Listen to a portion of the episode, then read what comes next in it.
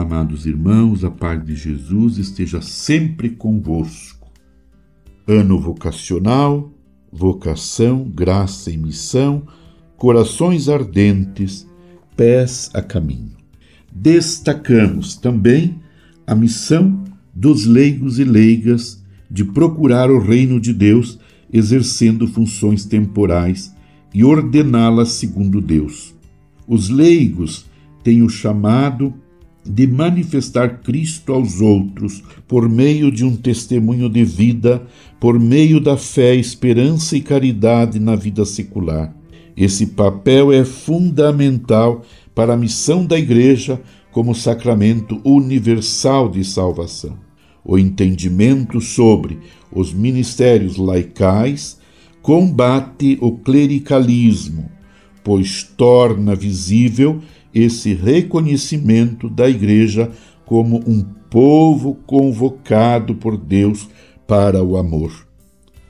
Os ministérios leigos também refletem a dignidade de todos os batizados e a corresponsabilidade de todos os cristãos na comunidade.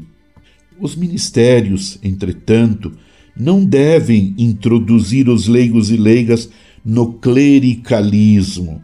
O Cântico de Maria nos oferece uma importante pista pastoral neste aspecto quando diz que Deus dispersou os orgulhosos, derrubou os poderosos de seus tronos e os humildes exaltou, pois mostra que a vocação não deve ser motivo de poder, mas de serviço. Não deve ser ocasião de orgulho, mas de humildade.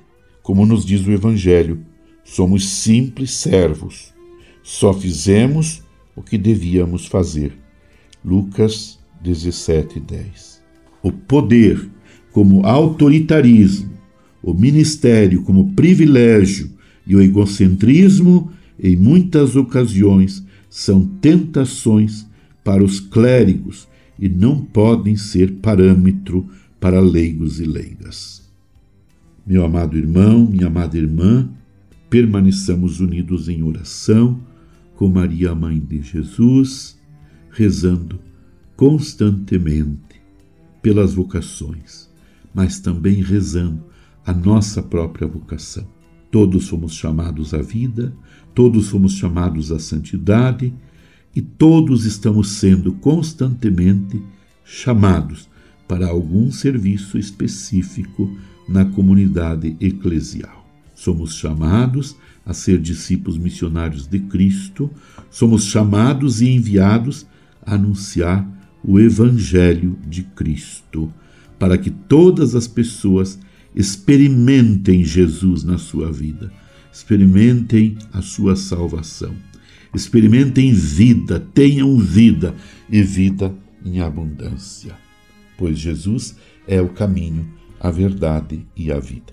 Abençoe-vos, Deus Todo-Poderoso, Pai e Filho e Espírito Santo. Amém. Você ouviu Palavra de Fé com Dom Celso Antônio Marchiori.